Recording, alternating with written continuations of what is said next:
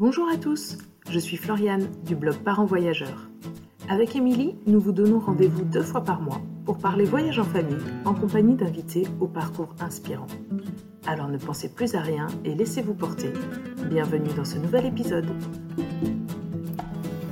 Salut les parents voyageurs, j'espère que vous allez bien et que votre été se déroule au mieux.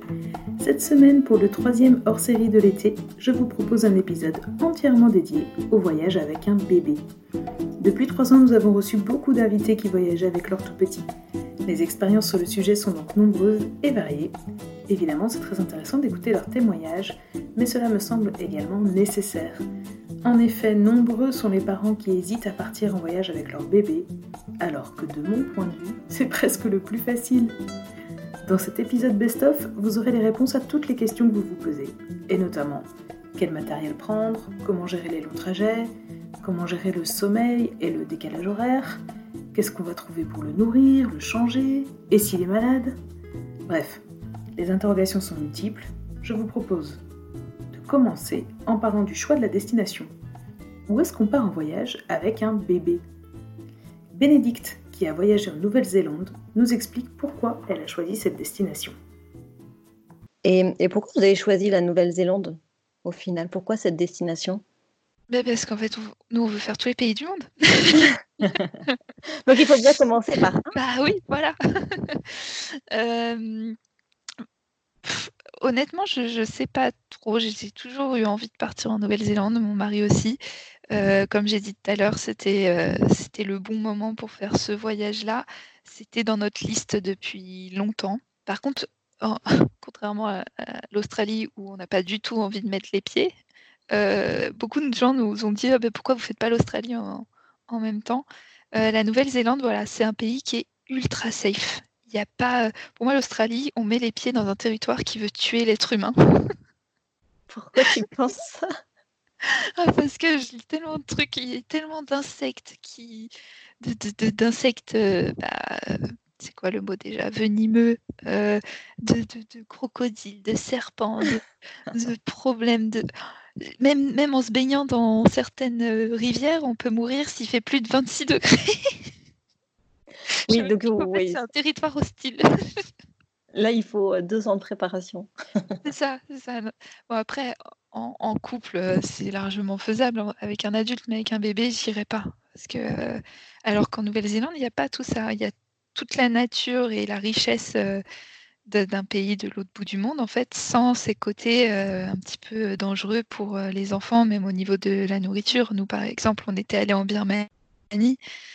J'irai pas avec les on a eu de la Donc, euh, même l'eau, l'eau n'est pas potable. Enfin, alors qu'en Nouvelle-Zélande, il n'y a pas toutes ces, tous ces questionnements. Donc, c'est vrai que ça nous a enlevé un, poids là-dessus parce que ça reste un, tout petit bébé quand même. Mm. On a beau être euh, vigilant, on ne peut pas non plus tout anticiper et il suffit qu'il touche, je sais pas, une plante venimeuse ou je sais pas, une araignée par terre et ouais, ça va vite, hein. ça va vite. Donc en Nouvelle-Zélande, c'est ça il y avait ce, point positif aussi euh, qui fait qu'on a choisi un pays safe. Et je pense que nos prochains voyages, euh, on restera sur des pays euh, comme ça jusqu'à ce que nos enfants soient grands, où, c'est pas, la, qualité de vie fait que c'est pas dangereux, quoi. Mmh, mmh, mmh. Voilà, j'irai pas en Birmanie avec deux enfants en dessous de trois ans. entre, 3, 4, 4, 5 ans, je pense, on reprendra les voyages euh, un peu plus euh, aventure, quoi. plus routes. Adeline, du blog On met les voiles, a voyagé en Polynésie avec son bébé de deux mois. Elle nous explique l'avantage qu'elle a vu à voyager en France avec un nourrisson. La Polynésie, même si c'est absolument paradisiaque et des paysans, ça reste la France. Est-ce que ça, ça, ça ajoute un peu euh, quelque chose de confortable Oui, euh? ça, bah, ça, nous a rassurés pour le coup. Alors, au niveau des craintes qu'on pouvait avoir, euh, entre guillemets, même si moi, je ne suis pas de nature trop stressée, mais Tony un petit peu plus, on va dire. Donc, je vais quand même dire les craintes qu'on pouvait avoir. C'était surtout au niveau de la santé et donc des soins qu'on pourrait trouver sur place. Et c'est vrai que La Polynésie, ça reste la France, donc c'est des hôpitaux français qui y sur place. et surtout, la langue, ça reste la même parce que même si on se débrouille en anglais, aller expliquer ce qu'a ton bébé quand il va pas bien dans une autre langue, ça peut être compliqué. on ne connaît pas les systèmes de soins partout. Donc, euh, pour moi, c'était rassurant le fait que ce soit la France, des hôpitaux français, des médecins français. Voilà, si on avait un problème, euh, ça me semblait quand même beaucoup plus euh, simple à, expliquer et en cas de complications à gérer, on va dire. Une autre chose qui est rentrée en compte, c'est quand même que tout le monde nous disait, vous verrez, les Polynésiens, ils sont vraiment adorables avec les bébés. Et je crois que c'est quelque chose qu'on ne peut même pas comprendre tant qu'on n'y est pas allé. Parce que mmh. c'est vrai, qu'ils sont incroyables avec les bébés. Et ça, c'est quelque chose de très rassurant aussi. Ouais, avec même avec les enfants. À chaque fois que j'arrivais quelque part, tout le monde voulait m'aider. Ouais, c'est vrai. Oui, c'est ça. Oui, les enfants, les bébés, euh, ils sont très familles, euh, ils, sont, ils font tout pour t'aider alors que tu n'as rien demandé. Donc, euh, ça aussi, ça soulageait quand même pas mal de partir sur une destination où on sait que les gens vont être réceptifs, ils vont, c'est ça, ils vont être prêts à aider. c'est c'est quelque chose qui soulage. Hein. Franchement, c'est une tranquillité d'esprit. Une fois que vous avez choisi la destination, il vous reste encore certainement des inquiétudes, et c'est bien légitime. Marine, qui voyage avec son bébé en Afrique de l'Est, avait des inquiétudes au sujet des maladies. Elle nous explique comment elle a fait pour surmonter ce stress d'avant départ. Est-ce que tu peux nous dire un petit peu tout ce qui se passait dans votre tête euh, avant d'envisager euh, le premier voyage? Oui, alors nous, on n'avait pas du tout de crainte par rapport à la logistique, au fait de prendre l'avion avec un bébé, même sur du long courrier, euh, au fait de penser, de devoir penser à tout ce qu'il faut emporter, euh, euh, les transports sur place, tout ça, c'était pas quelque chose qui nous gênait parce qu'on avait l'habitude déjà en France de voilà, de pas s'adapter trop à lui, mais vraiment de l'emmener partout, de, vivre un petit peu comme avant, en s'adaptant bien sûr. Donc c'était pas tellement ça qui nous faisait peur, c'était vraiment le côté hygiène, santé, sanitaire. Mmh qui, alors euh, là, je ne je peux pas parler pour toute l'Afrique parce que je ne connais pas partout, mais c'est pour l'Afrique de l'Est, en tout cas, c'est quand même un vrai sujet. Euh, il y a pas mal de maladies euh, qui sont des maladies graves qui peuvent être transmises comme le paludisme, la dengue, ce genre de maladies.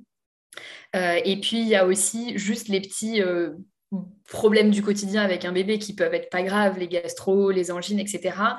Euh, mais là-bas, il n'y a pas de très bonnes structures médicales euh, qui font qu'en cas de souci, on se dit ben, comment je fais en termes de prise en charge. Mm. Euh, et, donc, nous, c'était vraiment ça qui nous faisait peur. Et donc, on en avait parlé à un médecin de, qui était spécialiste des maladies tropicales, qui est le genre de médecin qu'on voit avant de partir en général en voyage à l'étranger, voilà, qui nous conseille qui m'avait dit Mon Dieu, mais vous êtes folle, il faut surtout pas faire ça. Et je suis ressortie de là, j'y étais allée avec le petit et j'ai appelé Emilien. Je lui ai dit Écoute, en fait, on part pas. on est complètement fou, on va le tuer, il faut surtout pas partir. Donc, en fait, elle m'a fait super peur. Et après, on a vu d'autres médecins, donc notamment ma sage-femme qui m'avait suivie pour euh, la grossesse et l'accouchement, qui a elle-même euh, vécu en Afrique euh, pendant assez longtemps. Elle était sage-femme dans des dispensaires de brousse, donc elle connaît très bien l'Afrique rurale. Et, et, puis notre médecin généraliste aussi, qui elles ont été beaucoup plus modérées, on va dire, nuancées et qui nous ont du coup bien accompagnés et bien préparés sur cette partie-là parce que nous, c'était vraiment ça qui nous faisait peur, c'était euh, l'aspect santé, euh, comment on fait pour le paludisme, euh, comment on fait pour s'il se passe quelque chose qu'il est malade et qu'on n'a pas de structure médicale à proximité. donc je pense que ce n'est pas forcément qu'en Afrique de l'Est, mais je pense que c'est propre à certains pays dans le monde qui ont voilà, des, des maladies assez particulières et qui ont aussi des systèmes de santé qui ne sont pas extrêmement performants. Quoi. Quant à Bénédicte, elle nous raconte que bien qu'étant sereine, c'est plutôt son entourage qui a commencé à l'inquiéter. Quel était ton état d'esprit avant de partir euh, aussi loin? Comment, comment tu te sentais en tant que maman dans la préparation de ce voyage euh? Est-ce que tu avais des sources de stress ou au contraire tu étais très sereine? euh, J'étais quand même très sereine.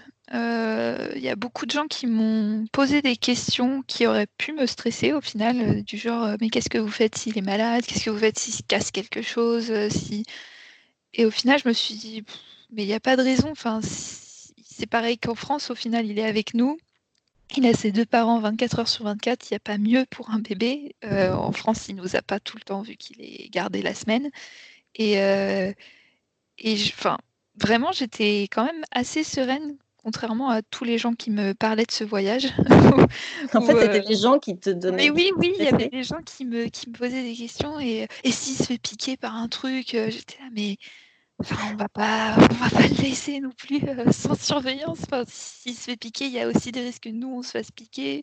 Je, je sais pas, j'étais, j'étais pas stressée. Après, j'ai, j'ai tout, j'ai tout préparé en amont quand même, où je me, je me suis fait des listes. Par exemple, je regardais quel genre de couche prendre, quel genre de, de plat aussi, enfin les, compotes, les trucs comme ça où j'ai un peu fait des comparatifs euh, selon, sur des blogs, des blogs de voyage de parents qui étaient partis avant nous.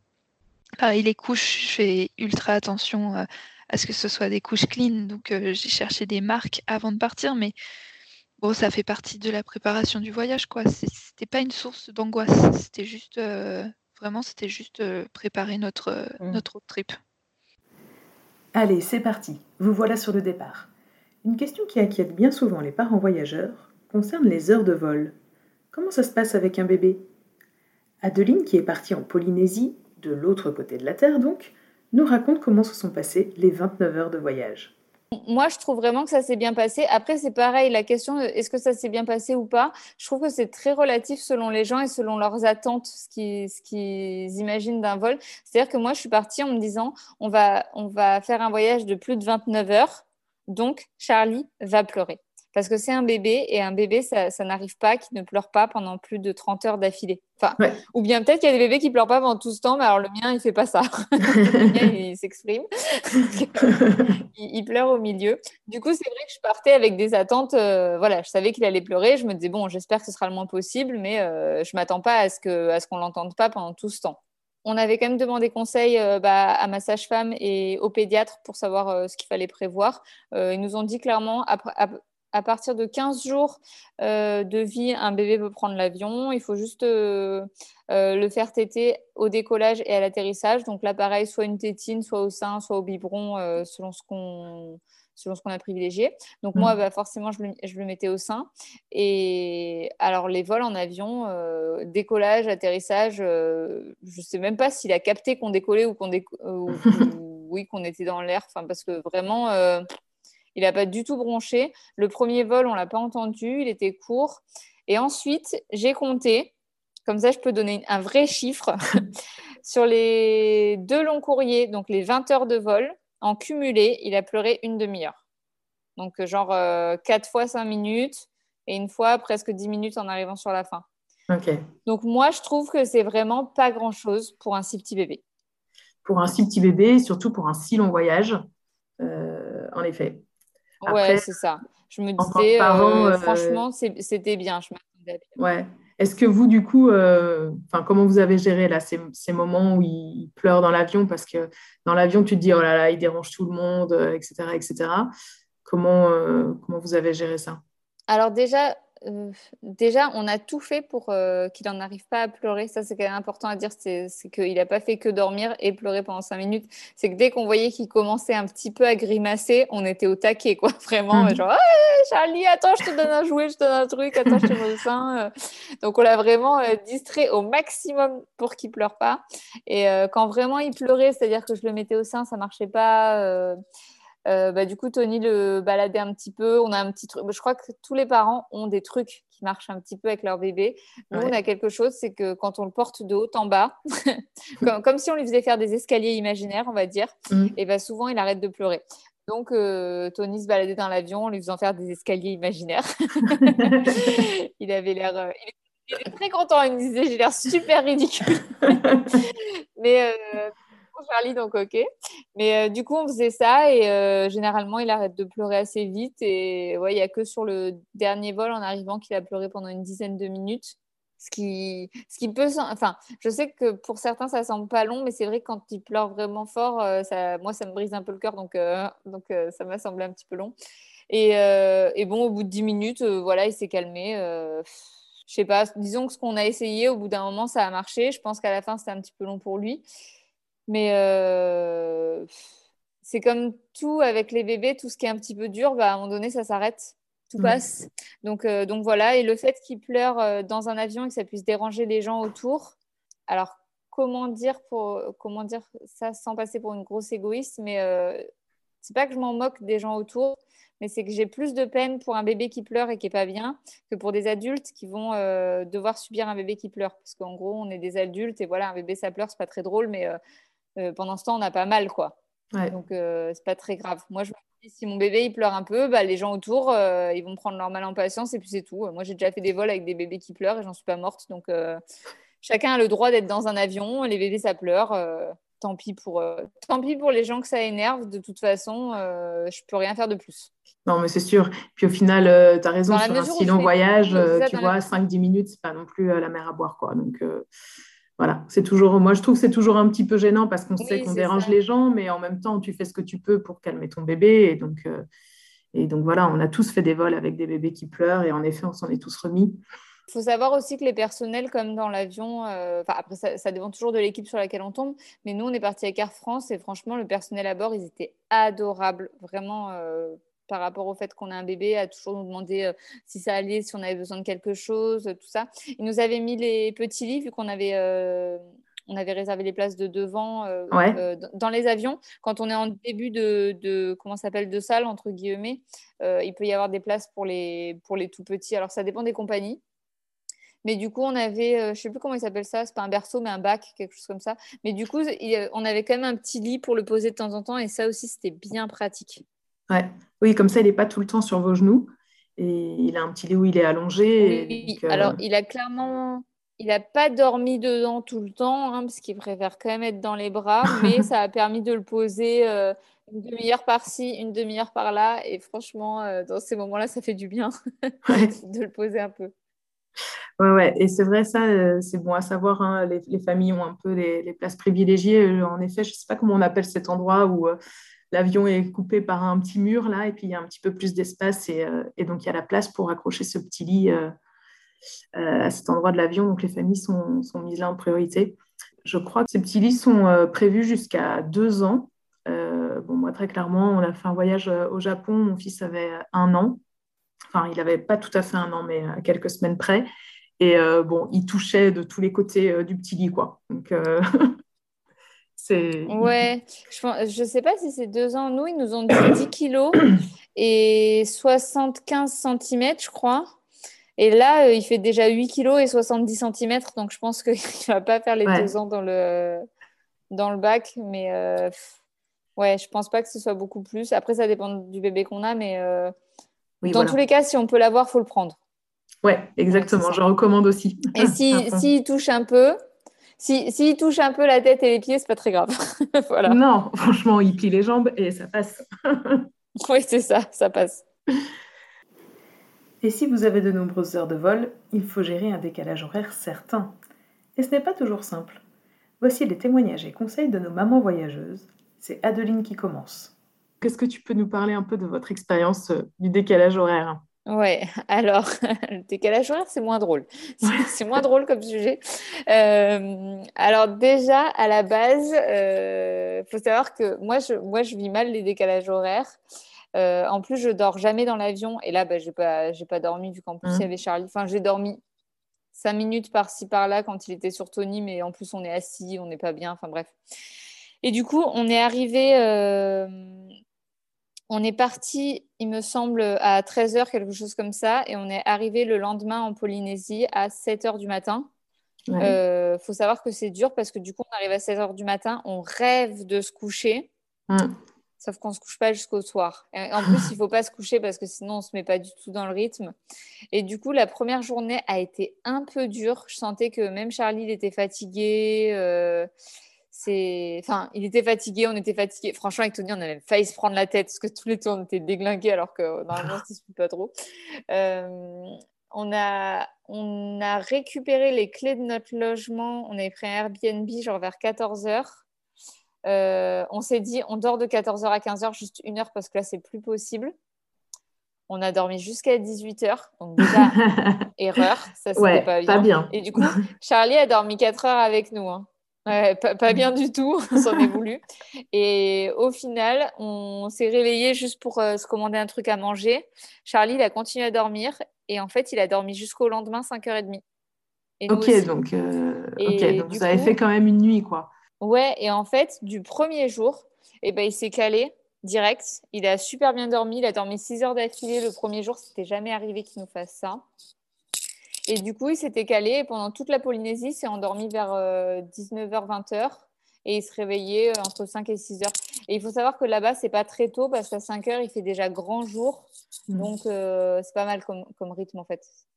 Oui, et est-ce que à cette saison aussi, le... par contre, le soir, le soleil se couche assez tôt, non? Oui, c'est ça. À 18h, il fait nuit. Donc, au final, pour nous, on se couchait vers 21h, une heure après lui, on va dire.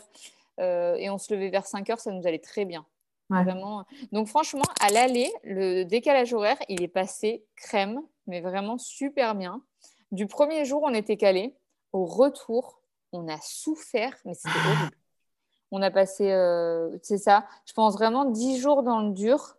Les, les 3-4 premiers jours, il était réveillé, genre de minuit à 7 heures du matin je, je vais je vais pas mentir, il y a des nuits où j'ai pleuré. J'ai pleuré genre euh, mais dors, fais un truc. Euh, je, crois que je l'ai supplié, s'il te plaît, Charlie, dors, j'en peux plus. on, on, a un peu pris le relais avec, euh, avec Tony, genre je le gardais de minuit à 3h30, il le prenait de 4h à 7h. Enfin. Et, et, au bout de 10 jours, et ben, pareil, au bout de 10 jours, du jour au lendemain, finalement, il s'est endormi bien et il s'est réveillé bien le lendemain. Et on n'a plus eu ça ça n'a même pas été progressif. Ça, euh, parce que du coup, ça nous a fait peur. Quand au bout de neuf jours, il n'a pas bronché et qu'il fait toujours passer nuit, euh, enfin, qui dort pas du tout la nuit, je parle même pas de faire mm. ses nuits, de pas faire de réveil, euh, ça commence à nous, faire, à nous faire peur. Et en fait, et eh bah, un jour, il a dormi normalement. Il faut pas mentir, mm. je suis pro voyager avec un bébé, mais je suis honnête, le décalage horaire, ça peut faire vraiment mal. Anne-Sophie vient compléter la réponse. Anne-Sophie et son conjoint avaient l'habitude de voyager avant l'arrivée de Valentin, et ils avaient la ferme intention de partager cette passion avec leur fils. Elle nous parle ici d'un séjour en Floride. Euh, nous, on appréhendait un petit peu le décalage horaire, en fait, euh, avec un. Euh, alors, je ne dis pas que c'est facile pour tous les bébés parce qu'ils sont tous différents. Pour Valentin, ça a été très facile. par exemple, pour aller en Floride, quand on va du coup vers l'ouest, c'est assez simple. le décalage de ce sens-là est très simple, en fait. C'est-à-dire qu'au lieu de lui donner son dîner le soir, on prenait l'avion, ben, on lui donnait un autre goûter, entre guillemets, qui était ben, un biberon, hein, du coup, à cette époque-là. Et on lui donnait, du coup, son dîner ben, quatre heures après, à l'heure euh, où, c'était la nuit en France. Donc lui, ça le décalait euh, assez doucement, mais ça a toujours marché en fait. C'était un peu décalé les horaires de biberon. Mmh. Et euh, du coup, lui, ça le, calait, ça le calait dans son sommeil. Donc quand on est arrivé en Floride la première fois, on l'a couché à 19h et il a fait sa nuit normalement. donc du coup, tout est une question de, calcul et de décalage. Quoi. Après, c'est vrai que chaque enfant réagira différemment, mais, euh, mais globalement, parmi tous les parents avec qui j'ai parlé de décalage horaire, il y en a très peu qui m'ont dit que c'était compliqué, quoi. Mm. Parce que je pense que les enfants, ils sont beaucoup plus adaptables que nous. Exactement. Et qu'au final, il suffit de pas grand-chose pour les caler euh, un peu différemment, quoi. Un autre sujet qui est souvent présent dans les discussions entre voyageurs, et encore plus chez les familles voyageuses, c'est celui de l'équipement. Qu'est-ce qu'on prend dans les valises quand on voyage avec un bébé sans pour autant être chargés comme des mules. Bénédicte et Marine nous partagent le contenu de la valise de leur bébé, et Anne-Sophie complète le sujet avec ses indispensables. Vous êtes parti quand même vachement euh, léger en termes de bagages. Est-ce que tu peux me parler de ton équipement? Quel équipement tu avais, euh, prévu? Notamment euh, pour Alessio principalement. Oui, alors, on a, alors j'avais fait un sac de jouets avec des jouets faciles, compacts, des trucs faciles à, emporté partout. Euh, j'avais des mini puzzles, j'avais des trucs qui s'empilent, euh, j'avais des petites voitures, des petits animaux. Donc ça, c'est le sac qui lui a fait le mois. Quand il est rentré à la maison euh, après un mois avec ce pauvre sac, c'était Disneyland. Et après, tout ce qui était couches, produits d'hygiène, tout ça, on a acheté sur place pour pas avoir à les transporter. Et vraiment, le truc qu'il faut avoir, c'est un porte-bébé. Euh, qui, qui, est robuste et, euh, et, pas trop lourd. Nous, on avait un. Alors, la marque, je peux la donner, c'est Petit Timo Loco. C'est des porte-bébés euh, physiologiques qui sont mais géniaux. Enfin, au niveau soutenance, le bébé il est confortable, nous on est confortable, on a quand même fait des randos de, de 6-7 heures et, on ne le sentait pas. je, déconseillerais par exemple de prendre des trucs où le bébé est assis dedans avec la tonnelle, le machin, enfin, qui protège oui, oui, le, vrai sac, le vrai sac de rando. mais c'est pour les plus grands aussi, ça. Oui, c'est déjà c'est pour les plus grands, mais ça pèse lourd et, et, en plus, bon, Alessio il fait 13 kilos, donc plus ça, je me dis que les randos ça doit être l'enfer, alors que là il est, enfin le, truc c'est du tissu, donc ça pèse rien et c'est vraiment le truc à ne pas oublier quand on quand on part avec un bébé. Et après, bah, on avait pris, on faisait des lessives dans les campings, dans les campings payants quand on était les soirs où on avait besoin de se brancher à l'électricité et on a tourné avec ça, quoi. On n'a pas. C'est vrai qu'on n'avait pas forcément besoin de grand chose. Oui, parce qu'en plus, euh, donc vous n'aviez pas pris la poussette, mais parce que vous étiez en van ou c'était juste parce que de base vous n'êtes pas forcément euh, hyper poussette? Alors de base, c'est vrai qu'on s'en sert pas énormément. Euh, parce que, parce que je trouve ça moins pratique que le porte-bébé. Euh, par contre, oui, c'était vraiment parce qu'on était en van, parce que par exemple en Grèce, on, l'avait prise la poussette. C'est quand même pratique quand on va au resto, quand on va. il, a sa chaise, en gros. Mm, mm. même si beaucoup de restos proposent des chaises hautes, ça, ça, reste pratique même dans un parc pour donner le goûter, tout ça. Bon, il, il est tranquille, il est assis. Là, par contre, dans un van, c'était pour moi, c'était euh, pas possible, même dans l'aéroport, euh, changer d'avion, se taper la poussette à chaque fois, le machin, le truc. Euh, on avait déjà. Parce qu'on n'était pas chargé et en même temps, on était quand même chargé. c'est vrai qu'à trois, c'était pas énorme, mais on était quand même trois avec un bébé sur le dos, plus le sac à langer où il y avait toute, sa, toute sa nourriture pour l'avion, plus nos deux grosses valises, plus les machins, le truc. Enfin, on s'est dit, euh, c'est même pas vraiment posé la question. Euh, je crois qu'on n'a même pas envisagé de prendre la poussette. parce, que, parce que pour ce voyage-là, c'était pas, c'était pas du tout pratique. Ouais, ouais, c'est clair. après, il faut les stocker, les affaires et la poussette. Ben, euh, c'est ça. Et puis, de toute façon, on était quand même énormément dans la nature. Pour moi, les poussettes, c'est quand même beaucoup plus pratique en ville. Euh, pour des randos et pour aller faire des petits tours au bord de la plage, tout ça, on n'en avait vraiment pas besoin. Mmh, mmh, mmh. Oui, c'est ça. Étant donné que tu avais ton, ton, itinéraire euh, tout tracé, tu savais que tu allais être principalement dans la nature. Donc, euh, de ce fait, ça paraissait naturel. il, marche, il marche très bien. Donc, quand il en avait marre du porte-bébé, on le mettait par terre et il était très content. Nickel, tout le monde est content, ça fait une petite pause. Voilà.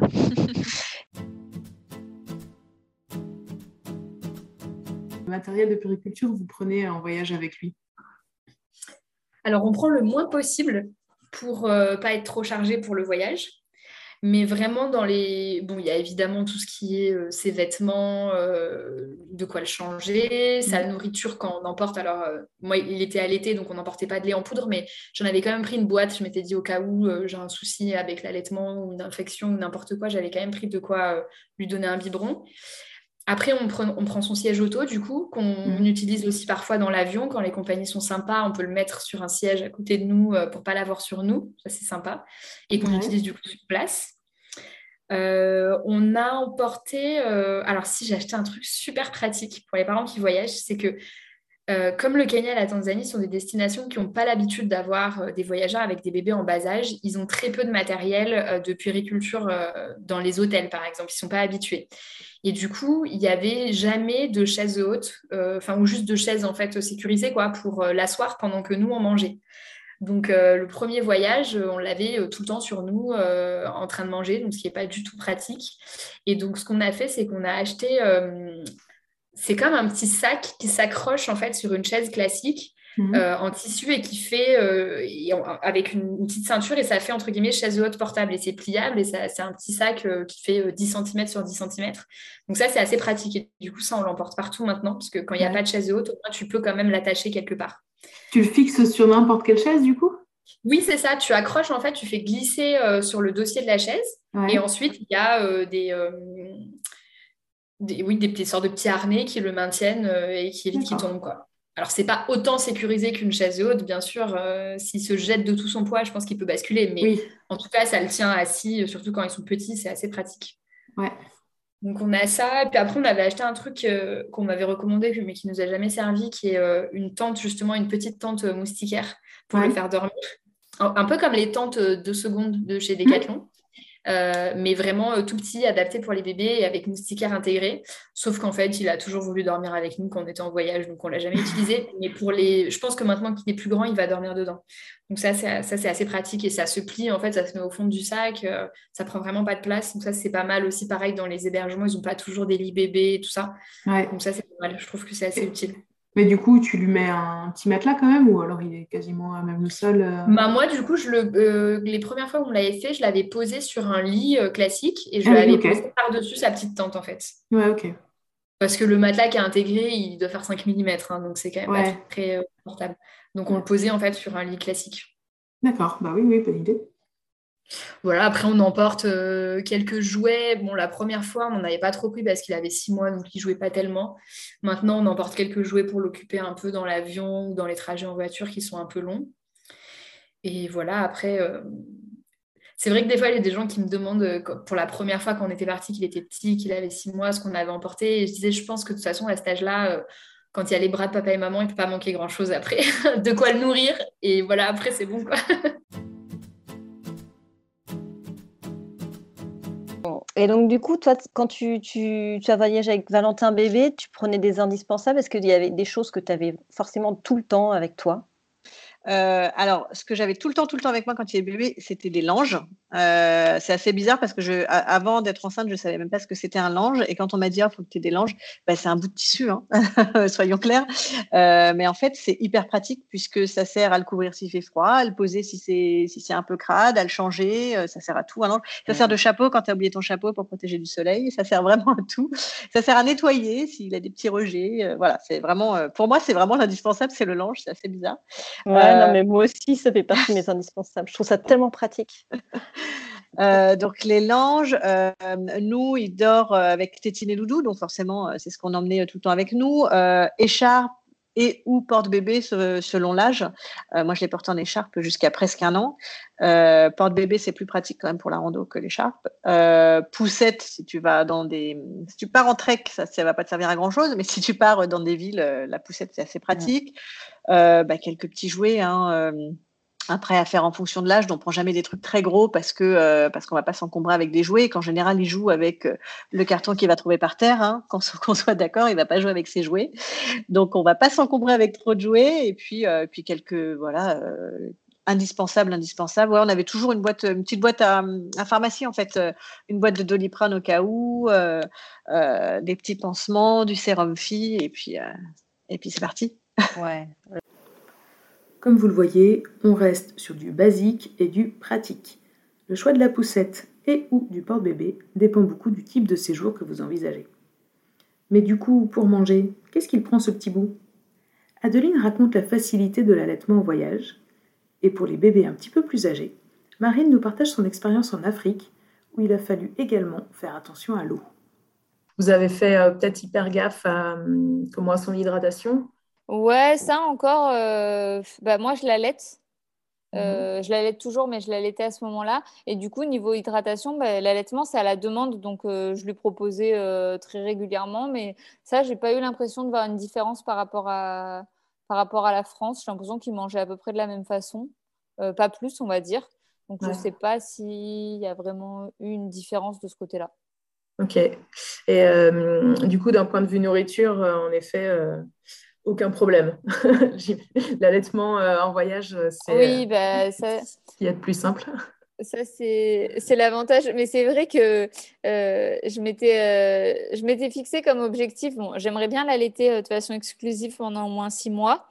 Mais mon premier objectif, c'était de tenir au moins jusqu'à la Polynésie, donc jusqu'à ces deux mois. Parce que je me disais, si on doit partir et gérer des biberons pendant trois semaines, ça va être super casse-pied avec bah, avec tous les trajets, euh, l'histoire de faire chauffer des biberons, d'avoir du lait en poudre, euh, de trouver de l'eau du coup euh, en bouteille à chaque fois. Donc on se disait si, on, si je la laisse, ça libère quand même d'un sacré poids. Et effectivement sur place, c'était tellement facile de l'allaiter mmh. parce que bah, sur place et pendant le trajet d'ailleurs, parce que dès qu'il a faim, bah, il mange et bah, c'est prêt, hein, c'est chaud. Ouais. et pendant, pendant les vols en avion, dès qu'il qu'il est un petit peu triste, qu'il pleure un peu, on est vraiment facilement au sein, ça le calme vite. donc ça, j'ai envie de dire franchement à ceux qui veulent voyager avec des tout petits, si vous hésitez avec l'allaitement, allez-y parce que ça, c'est c'est tellement simple en fait. Enfin, quand ça marche bien, parce qu'il y a des femmes pour qui c'est plus compliqué de lancer l'allaitement et tout. Mais euh, c'est si, ça roule, si ça marche bien, franchement, c'est tellement simple. Mm. Ouais, ouais, bon, alors après, moi, tu vois, euh, de mon expérience, euh, donc moi, l'allaitement, ça n'a pas fonctionné avec mon aîné. donc, on est très rapidement passé au biberon. Et donc, pour le deuxième, je n'ai pas voulu revivre un peu ce petit traumatisme quand même de, cet échec et donc euh, je ne l'ai pas allaité non plus. Et on a toujours voyagé quand même, même avec eux euh, tout petits, euh, bébés, même dans des pays lointains. et en fait, c'est vrai que le seul truc qu'on a toujours fait, c'est qu'on avait à chaque fois notre boîte de lait en poudre. après, de l'eau en bouteille, du coup, enfin, t'en trouves, de l'eau minérale, t'en trouves partout. et puis, par contre, ils ont, ils ont bu beaucoup de biberons à température ambiante. Hein, faisait pas chauffer. Euh, comme ça, c'est vite prêt aussi. Hein. Tu, le tu le chauffes un peu euh, entre tes mains. Enfin, tu vois, tu le, en le mélangeant, là, ça, ça, chauffe un petit peu et, et ça passe crème aussi. Mais euh, c'est vrai que j'imagine en effet que quand, quand on allait, c'est enfin, voilà, aussi des trucs à porter en moins de toute façon, parce qu'une boîte de lait, c'est toujours encombrant. Mais, et puis voilà, c'est ça de moins à penser. quoi. Mais ça se fait aussi même quand on n'allait pas. Oui, c'est ça. Après, oui, je, ne doute absolument pas que ça se fasse quand on n'allait pas, c'est clair et net, mais euh, euh, je disais juste ça dans le sens où c'est vrai que c'est facile parce qu'on n'a rien à prévoir. Ouais, ouais, très clairement. Mais je pense que c'est tout à fait possible euh, quand on n'allait pas non plus. Bah, pour preuve, il y, en a, y en a vraiment plein qui le font et ça passe, quoi. Il y a tout ce qui est dans l'alimentation ou dans l'eau qui peut être contaminé. Donc, euh, nous, pour euh, le petit, pour tout ce qui était eau, alimentation, au début, on n'avait pas trop le souci parce que moi, je l'allaitais. Donc, je savais que de toute façon, il prendrait que ça et qu'il n'y avait pas de risque qu'il prenne quelque chose de contaminé. Après, quand on est retourné au Kenya, il commençait à manger. Donc, on avait amené des petits pots euh, pour éviter, comme on était très souvent en brousse assez loin, on n'avait pas accès à des magasins. Donc, on avait amené ses propres petits pots de France ce qui est lourd dans la valise, mais au moins qui assure que voilà, tout est stérile, euh, il n'y a pas de souci de, voilà, d'éventuelle contamination. L'eau, on n'utilisait que de l'eau en bouteille. Et on faisait très attention quand on le lavait, parce que ça, c'est assez compliqué. On le lavait euh, soit dans des bassines, soit sous la douche, mais il faut faire très attention qu'ils ne mettent pas les, mains à la bouche ou qu'ils ne boivent pas d'eau, parce que ça peut être de l'eau contaminée. Donc ça, on faisait, on faisait vachement attention. Euh, je me rappelle, la toute première fois, on a voulu le laver avec de l'eau minérale en bouteille, parce qu'on avait super peur. En fait, c'était beaucoup trop compliqué, donc après, on a arrêté, mais du coup, on fait assez attention à ça quand on est sous la douche. Ça, c'est pour l'alimentation. Et puis après, pour euh, tout ce qui est les autres maladies, donc évidemment, on le couvre le plus possible pour le protéger des moustiques. Mais euh, en tout cas, les premières fois qu'on y est allé, il avait six mois et c'est interdit de leur mettre des répulsifs euh, tropicaux. Ça n'existe pas. C'est ça, c'est ce que j'allais te demander. Est-ce que ça existe des produits Non, les, bah, les, répulsifs, il y a des petits répulsifs qu'on peut utiliser en France pour les petits, mais qui ne sont pas suffisamment puissants pour les zones tropicales. Donc en fait, on n'avait pas de répulsif à lui mettre, donc on le protégeait vraiment euh, avec les vêtements, on le faisait dormir sous moustiquaire, euh, avec nous dans le lit. Euh, et après, pour le, alors pour le paludisme, normalement, on ne donne pas de traitement officiellement avant 6 ans aux enfants, enfin de traitement préventif. Mmh. Mais nous, les médecins, nous avaient quand même conseillé de lui donner. Donc, euh, c'était, il fallait microdoser en fait euh, la malarone, qui est le médicament qui est le prescrit le plus souvent.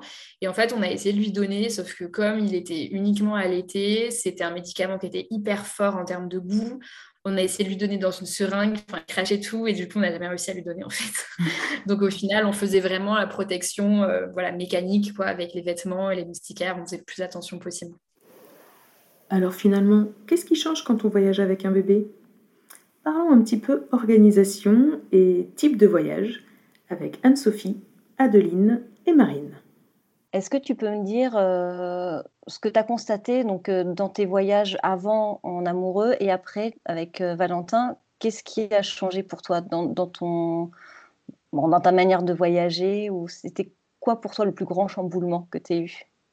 Euh, alors, le plus grand chamboulement entre voyager à deux et voyager avec Valentin, euh, nous, on était déjà très organisés. Donc, je ne dirais pas qu'on était plus organisés, juste différemment. Euh, on n'a jamais été. on part toujours, on part souvent en voyage à la dernière minute, ça nous arrive pas mal. Et on le fait toujours avec Valentin. Euh, néanmoins, on réserve un petit peu plus. On va être sûr d'avoir un hôtel ou des choses comme ça. Mais on n'était pas à la base des voyageurs euh, qui prenions une tente et allions faire des treks dans la montagne. Ça n'a jamais trop été notre truc. Donc ça, ça n'a pas trop changé. Euh, après, ce qui change beaucoup dans les voyages, bah, c'est l'organisation dans le voyage. C'est-à-dire que ben, lui, il a besoin de dormir, de manger à certaines heures. Et même s'il nous suit partout, il faut qu'on respecte un minimum son rythme, en fait. D'accord. Donc, du coup, c'est vraiment le planning était peut-être plus calé. Euh, ah, alors oui et, non, oui et non, parce que je dirais pas forcément plus calé, mais euh, par exemple, euh, j'ai toujours euh, son déjeuner ou son repas avec nous, au cas où on trouve pas on trouve pas de resto au moment où on est en voiture, par exemple. Bon, bah, j'ai quand même de quoi le faire manger. donc c'est plus une organisation en amont à bien tout avoir sur nous pour pas que pour que ce soit facile et, et, que ce soit fun pour lui surtout. Est-ce que tu as, senti que euh, dans ton organisation, dans ton planning enfin, Est-ce que tu t'es senti, le fait d'avoir été obligé de changer ton planning et ton mode de voyage de manière générale, est-ce que tu t'as été frustré parce que tu n'as pas peut-être vu tout ce que tu voulais voir par rapport à un voyage solo euh, tu vois, Est-ce que tu as ressenti euh, la frustration, c'est pas vraiment un mot, mais tu vois, un peu de, tristesse en disant ah bah tiens, on n'a pas eu le temps de visiter ci, on n'a pas fait ça, parce qu'on on, s'est finalement beaucoup posé à l'hôtel. Ou... Est-ce que tu as eu un peu ce sentiment-là?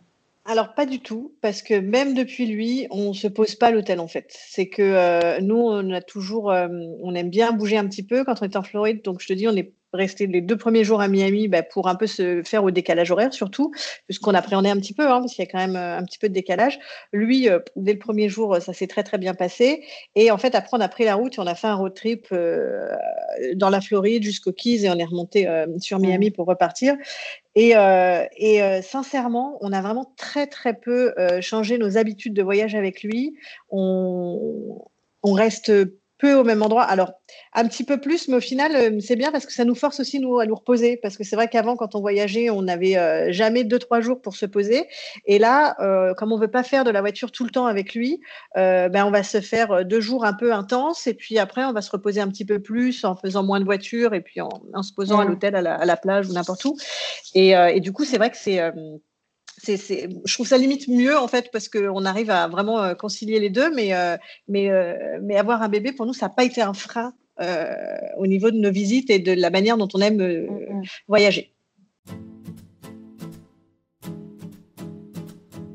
Est-ce que tu dirais que vous avez fait vos activités à votre rythme et, et Charlie suivait? Ou est-ce que vous avez quand même parfois ou souvent dû vous adapter, lui, à son rythme, à des siestes ou euh, quand il avait faim, etc. Alors, euh, je dirais un peu des deux. Alors, il n'avait pas de rythme euh, à cette époque-là, de rythme de je mange à telle heure et je dors à telle heure, parce que bah, trop petit. là, à 4 mois, il commence à peine à avoir un rythme qui se dessine on sait à peu près le nombre de siestes qu'il fait dans la journée et encore il n'est pas calé. Je ne peux pas dire il dort de 11h à midi parce que ce serait faux. Donc euh, au niveau rythme, euh, de toute façon, on n'avait pas d'horaire en tête à respecter. Moi, ce que j'avais fait, c'est que j'avais prévenu tous les guides euh, qu'on avait pour les journées où on avait des guides ou des excursions, des choses comme ça. J'avais dit, moi, j'ai un bébé, il est tout petit, donc je m'adapte à lui. Si on doit faire moins de choses dans la journée parce qu'on n'a pas le temps de faire tous les arrêts, c'est pas grave. Donc voilà, je, veux dire, j'acceptais déjà de, la possibilité de peut-être faire un petit peu moins de choses sur les excursions en bateau, ça changeait rien parce qu'en fait, euh, je pouvais lui donner à manger n'importe quand. C'est juste euh, quand on faisait des tours en voiture que du coup, je m'arrêtais pour. Euh, enfin, on faisait une petite pause de 20 minutes pour lui donner à manger. Mais franchement, ça passe vite. En plus, à cet âge-là, il mange vite, il reste pas très longtemps. moi, je lui donnais à manger en 10 minutes, un quart d'heure. parfois, il s'endormait au bras. Puis, c'est pareil. Franchement, il s'endormait n'importe où.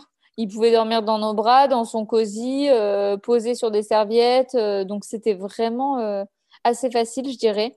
Il y a juste une journée où on s'est retrouvé un peu bloqué, où là, on avait, on avait annulé pas mal de choses. C'est qu'il nous a fait un pic de croissance. chose dont je n'avais jamais entendu parler avant d'avoir un bébé. Et du coup, à être collé au sein, mais franchement, toutes les je sais pas, toutes les 20 minutes, j'ai l'impression qu'il était collé à moi.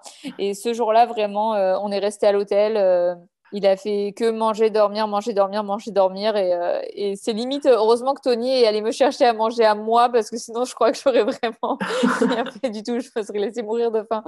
Tellement, euh, tellement il était demandeur euh, d'attention. Mais il nous a fait ça une journée. Le lendemain, c'était réglé. Et du coup, non, pas, franchement, pas très, pas très problématique quand même. On disons qu'on pouvait faire beaucoup de choses. Mais même là encore, si on, si on partait avec lui à 4 mois, euh, il s'endort euh, il, s'endort facilement euh, n'importe où enfin n'importe où. Disons que tant qu'il s'endort dans les bras bah, quelque part ça veut dire qu'on peut faire ce qu'on veut parce que bah, il dormira dans nos bras. Et sinon il s'endort très facilement en voiture.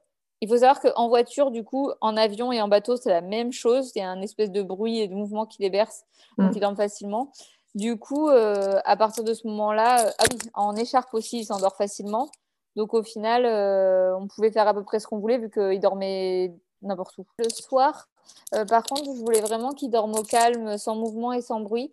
Et du coup, euh, ça, je l'avais dit en story, on n'a quasiment pas fait de restaurant le soir. Parce qu'en plus, le soir, il était un petit peu agité, il y avait un petit peu de pleurs, de, décharge, tout ça. Donc, le soir, on est souvent resté dans la chambre. on a pris des, on a pris à manger au room service, quoi. Et mmh. du coup, là, c'est vrai que le soir, ça nous a limité parce qu'on sortait pas donc c'est pour ça que tu disais un peu des deux. Euh, à la fois lui s'est adapté à vous et, euh, vous, êtes adapté à lui aussi. Quoi. Et puis, on, fait sinon le même type de voyage qu'on faisait avant. Donc, on a quand même continué à faire euh, des safaris, voilà, des visites, comme on faisait avant. On adapte juste, bien sûr, les, temps de trajet, par exemple. On évite de faire des trajets qui durent 8 heures. Quoi qu'au Kenya, on a quand même fait des très longs trajets mais on évite de faire voilà, trop long ou on évite de sortir quand il y a trop grosse chaleur. On ne va pas faire une randonnée entre midi et 15 heures. Euh, voilà, on adapte ça par rapport à lui, mais sinon, on a vraiment conservé le mode de voyage qu'on avait avant. Ouais, ok. du coup, c'est peut-être même profitable pour vous, non, de ne pas faire les randonnées euh, entre midi et 15 heures? Oui, oui, oui, carrément. Oui, oui, oui. Et puis, on prend plus notre temps, en fait. On a remarqué avec lui, on, on essaye de dormir deux, trois nuits au même endroit parce qu'on a tellement d'affaires et tout ça qu'on se dit c'est toujours plus confortable de dormir un peu euh, de nuit, par exemple, au même endroit, ce qu'on ne faisait pas avant. Et du coup, on prend plus le temps aussi de profiter des endroits, de, se poser un peu, alors qu'avant, on était un peu toujours dans la course, euh, aller à droite, à gauche, euh, bon, et pour profiter et aussi pour le travail de l'agence. Euh, du coup, là, maintenant, on fait des voyages un petit peu plus tranquilles. Donc, c'est vrai que c'est bénéfique pour toute la famille. Ouais, mais c'est vrai, je pense que c'est un peu ce qui se passe pour tous les, pour tous les parents voyageurs, en fait. nous, on a vécu exactement la même chose, du coup, que ce soit en Afrique ou ailleurs on voyage un petit peu plus lentement euh, maintenant qu'on est avec les enfants. Euh, et encore, peut-être qu'il faudrait qu'on ait de nouveau un bébé, euh, c'est pas du tout au programme, mais pour nous ralentir, parce que c'est vrai qu'on est, on, a toujours envie de, voir tellement de trucs. c'est vrai qu'on enchaîne les étapes, etc. Mais malgré tout, les enfants nous ont fait un petit peu ralentir le rythme. Et c'est plutôt pour un bien, je trouve. je ne suis pas sûre qu'on aurait été capable de le faire juste de nous deux. Mais, euh, mais grâce à eux, euh, c'est vrai que c'est assez bénéfique finalement de prendre un petit peu plus le temps. Oui, c'est vrai. Et puis nous, comme on travaille en même temps, c'est vrai qu'on est souvent à se dire, il euh, bah, faut qu'on aille à tel endroit faire une réunion, il faut qu'on aille visiter des hébergements à tel endroit, faut qu'on voit. Et on était vraiment tout le temps épuisés en voyage. Je trouve qu'au final, on est moins fatigué maintenant qu'on part avec Jules, contrairement à ce qu'on pourrait penser. Alors oui, paradoxalement, ouais. Beaucoup d'attention, voilà, on est moins fatigué en voyage maintenant que, que ce qu'on était avant, quoi. Vous l'avez compris, voyager avec un bébé ne change pas fondamentalement les choses, si ce n'est que cela fait un peu ralentir les parents, souvent pour un mieux. Une autre chose qui est très souvent rapportée par les parents voyageurs, c'est le contact facilité avec les locaux. Sophie et Brice, deux voyageurs aguerris, nous racontent ce qui a changé pour eux depuis qu'ils voyagent avec Adélie. Je voulais vous poser la question, comme vous aviez beaucoup voyagé avant, euh, maintenant vous avez Adélie, est-ce que vous avez l'impression que vos voyages ont changé par rapport à, à la relation que vous avez avec les locaux? Le fait d'avoir Adélie, est-ce que vous êtes plus proche des locaux quand vous voyagez? Enfin, plus proche, on s'entend euh, plus, plus de connexions faciles, etc. Vous voyez la différence? Ah ouais, ouais, on voit clairement la différence, ouais. ouais, là, les gens viennent directement vers nous, ou c'est Adélie qui va vers eux finalement, et puis bah, on engage la conversation plus facilement. Oui, ça c'est sûr. Ça ouvre, des portes. Notre fille, elle a souvent l'habitude de faire coucou aux gens, en fin de compte. Donc les, les, gens, direct, ils voient un petit bébé qui mm. leur fait coucou, bah, effectivement, ça, mm. Ça facilite le, contact. En fin de compte. Mm. Ça, ça a vraiment aidé. Si, je suis sûre aussi qu'il y a certaines, certaines choses qu'on a eu quelques petits problèmes, etc. Si elle n'avait pas été avec nous, ça aurait été plus difficile. Par exemple, pour, la, pour le changement de roue, euh, donc il a fallu qu'on retrouve les outils dans une euh, station essence. Et euh, bah, comme elle était là, bah, du coup, je pense aussi que ça a été plus simple pour mettre la pression pour qu'ils aillent dans leur entrepôt chercher vite fait les outils qu'il nous fallait pour changer la roue. Oui, parce qu'il ne faut pas oublier que là-bas, des fois, il y a des pompes à essence tous les 100 km. Hein, donc, c'est pas. oui, il faut bien prévoir. Donc ça, ça aide. Ça aide, hein, ça, ça a aidé. Ils ont mm. vu qu'il y avait un bébé. Donc, mm. Ouais, ils sont du coup un peu plus attentifs. Quoi. Et puis ce qui était pratique aussi finalement avec elle, et ce qu'on a remarqué nous, mm-hmm. du coup avec ses vacances, c'est que comme elle commençait à marcher, et des fois on, on, la perdait deux secondes euh, des yeux et bah, elle se retrouve à un endroit et puis bah, donc nous on va la chercher vite fait. Bah, dans ces moments-là, on se retrouve euh, justement à, à, aller par exemple visiter un atelier de, euh, où il faisait des pulls en laine, ce qui n'était pas prévu à la base et ce qu'on ne pouvait pas visiter normalement parce que bah, elle, elle est, rentrée direct comme ça et puis bah, du coup on nous a laissé faire. Ouais, c'est des, petits moments qui sont sympas aussi, qui ne sont pas forcément attendus. Hein. Adeline vient confirmer ce témoignage. Son petit Charlie a bien fait tourner les têtes. Et qu'est-ce qui change pour vous à voyager avec un bébé? Euh, en, dehors du, en dehors du fait qu'on fait un petit peu moins de choses, mmh. euh, je pense que ça change le voyage parce que ça change la relation avec les gens. Les gens, euh, on, me l'avait dit, mais c'est vrai qu'il faut le vivre pour le comprendre. Tout le monde vient te parler, te fait des petits sourires parce que tu as un bébé, ils font un sourire à ton bébé, ils sont très très bienveillants. Et ça, c'est cool parce que je trouve que du coup, on a plus d'échanges avec les locaux. Mmh. on discute plus facilement. Donc ça, ça j'ai trouvé ça vraiment génial. Dernier point hyper important quand on voyage avec un enfant, et même avec un bébé, c'est comment cette petite personne parvient à changer votre perception du voyage. C'est Adeline qui nous partage cette émotion. C'est personnel, mais je pense aussi que les parents euh, euh, me comprendront. Euh, je trouve que quand tu vis un truc qui est beau, enfin que tu vas dans un endroit qui est, magnifique ou que tu es face à un beau coucher de soleil ou que tu viens de voir, euh, euh, je sais n'importe quoi, des, des requins, nous quand on était en bateau, des choses comme ça, et que tu as ton bébé avec toi et que tu le vis avec lui, ben moi je trouve ça encore plus fort. Je sais pas comment l'expliquer parce qu'en plus, je sais qu'il n'aura pas de souvenir de ça. Mais euh, j'ai pris plein de photos, plein de vidéos et tout pour qu'il en ait. Et je trouve ça génial en fait d'avoir vécu ça avec lui et d'avoir euh, toutes ces histoires à lui raconter de ce qu'il a vu avec nous, de ce qu'on a fait ensemble. Euh, mmh. Franchement, je trouve ça beaucoup plus fort. Et moi, personnellement, le fait de faire moins de choses dans la journée, et encore, on faisait pas, on faisait pas rien, hein, mais de faire un petit peu moins que si on n'était que deux bah, j'ai vraiment pas du tout trouvé ça dérangeant parce que je trouve que l'expérience, elle est tellement forte en fait avec un enfant que ça reste vraiment génial. Dans la même veine, Marine nous partage son ressenti et son avis sur ce que le voyage apporte à nos jeunes enfants.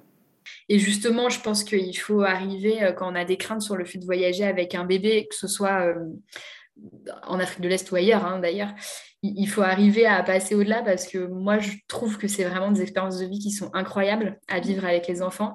Et souvent, on me dit, euh, oui, mais tu sais, il va pas s'en rappeler. Alors, non, c'est sûr que le lion qu'on a vu euh, dans le parc du Tarangire en train de boire, il va pas s'en rappeler, euh, visuellement en tout cas. Et encore que je lui fais des super albums photos de chaque voyage pour quand il sera grand. Mais bon, non, c'est sûr que c'est n'est pas dans sa mémoire en tant que souvenir. Mais par contre, je suis persuadée que les expériences qu'on vit, comme elles nous construisent à nous en tant qu'adultes, elles le construisent aussi à lui en tant que, en tant que bébé. Et, euh, et je suis sûre que voilà, toute cette adaptation qu'il a maintenant, cette flexibilité, euh, cette ouverture d'esprit, elle se construit dès le plus jeune âge. Et c'est pas parce qu'il n'aura pas de souvenirs euh, visuels de son voyage au Kenya quand il avait 9 mois que ça n'a servi à rien. Et ça, mm. j'en suis vraiment persuadée je trouve que c'est des superbes expériences de vie pour eux, qui les aident à se construire et aussi pour nous en tant que parents. Moi, je, j'apprends beaucoup de leur façon d'éduquer les enfants là-bas et on s'en inspire beaucoup avec Emilien aussi pour la façon dont on s'occupe de lui, ce qu'on fait en France. Et euh, voilà, je trouve que ça nous construit en tant que parents, ça les construit en tant qu'enfants. Et, euh, voilà, il faut, arriver à aller au-delà de ses peurs, retrouver la destination qui nous convient, mais n'écoutez pas les gens qui vous disent mais ne va pas là-bas, il s'en rappellera pas. C'est sûr qu'il s'en rappellera pas, mais par contre, ça le construit en tant que personne, euh, c'est certain. Tous ces témoignages et ces conseils de maman voyageuse nous rappellent l'essentiel. Un bébé n'a pas besoin de grand-chose. Anne-Sophie nous parle de la routine mise en place avec son fils pour qu'il se sente en sécurité même en changeant d'environnement toutes les semaines. Puis je laisserai la parole à Mélissa. Souvenez-vous, Mélissa a accouché pendant un voyage au long cours. Elle nous raconte ici comment s'est passée la suite de ce voyage hors norme avec un troisième enfant. Euh, déjà, ton entourage, euh, j'imagine même pas euh, les, réflexions que tu as dû avoir. Mais, ah, bah ça, on en a. Ah, bah, à partir du moment où tu es enceinte, on a des réflexions de toute façon, donc il faut juste apprendre à vivre avec. Euh, en fait, moi, effectivement, on m'a beaucoup dit, mais, mais ton enfant, il n'a pas de routine, comment tu fais? Ils ont besoin d'une routine, les enfants. Ben, en fait, il avait sa routine, parce que sa routine, c'est nous.